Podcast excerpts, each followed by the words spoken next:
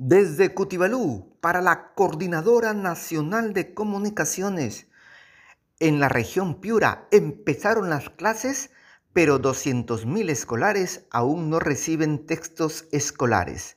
Más de 256 toneladas de textos escolares aún se encuentran en los almacenes de las UGELES de Piura, Tambo Grande, La Unión y Sechura el jefe de la oficina de la Defensoría del Pueblo en Piura, César Orrego Azula, reveló que tras una visita a los almacenes de la UGEL Piura, que atiende a siete distritos, se encontraron 140 toneladas de material educativo que hasta el momento no se han repartido a los 806 colegios de la jurisdicción, perjudicando a 111 mil niños y niñas que pertenecen a este sector.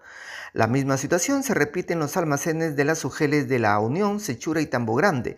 En total suman más de 256 toneladas de material educativo en los almacenes de estas cuatro UGELES. Son más de 202 mil estudiantes de 1.553 colegios los perjudicados.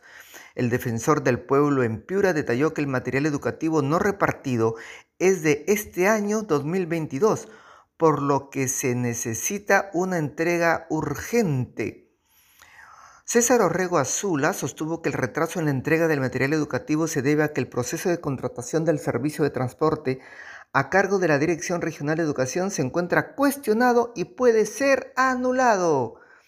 Desde Cutibalú, para la Coordinadora Nacional de Comunicaciones, Luis Enrique Lozada Gallardo.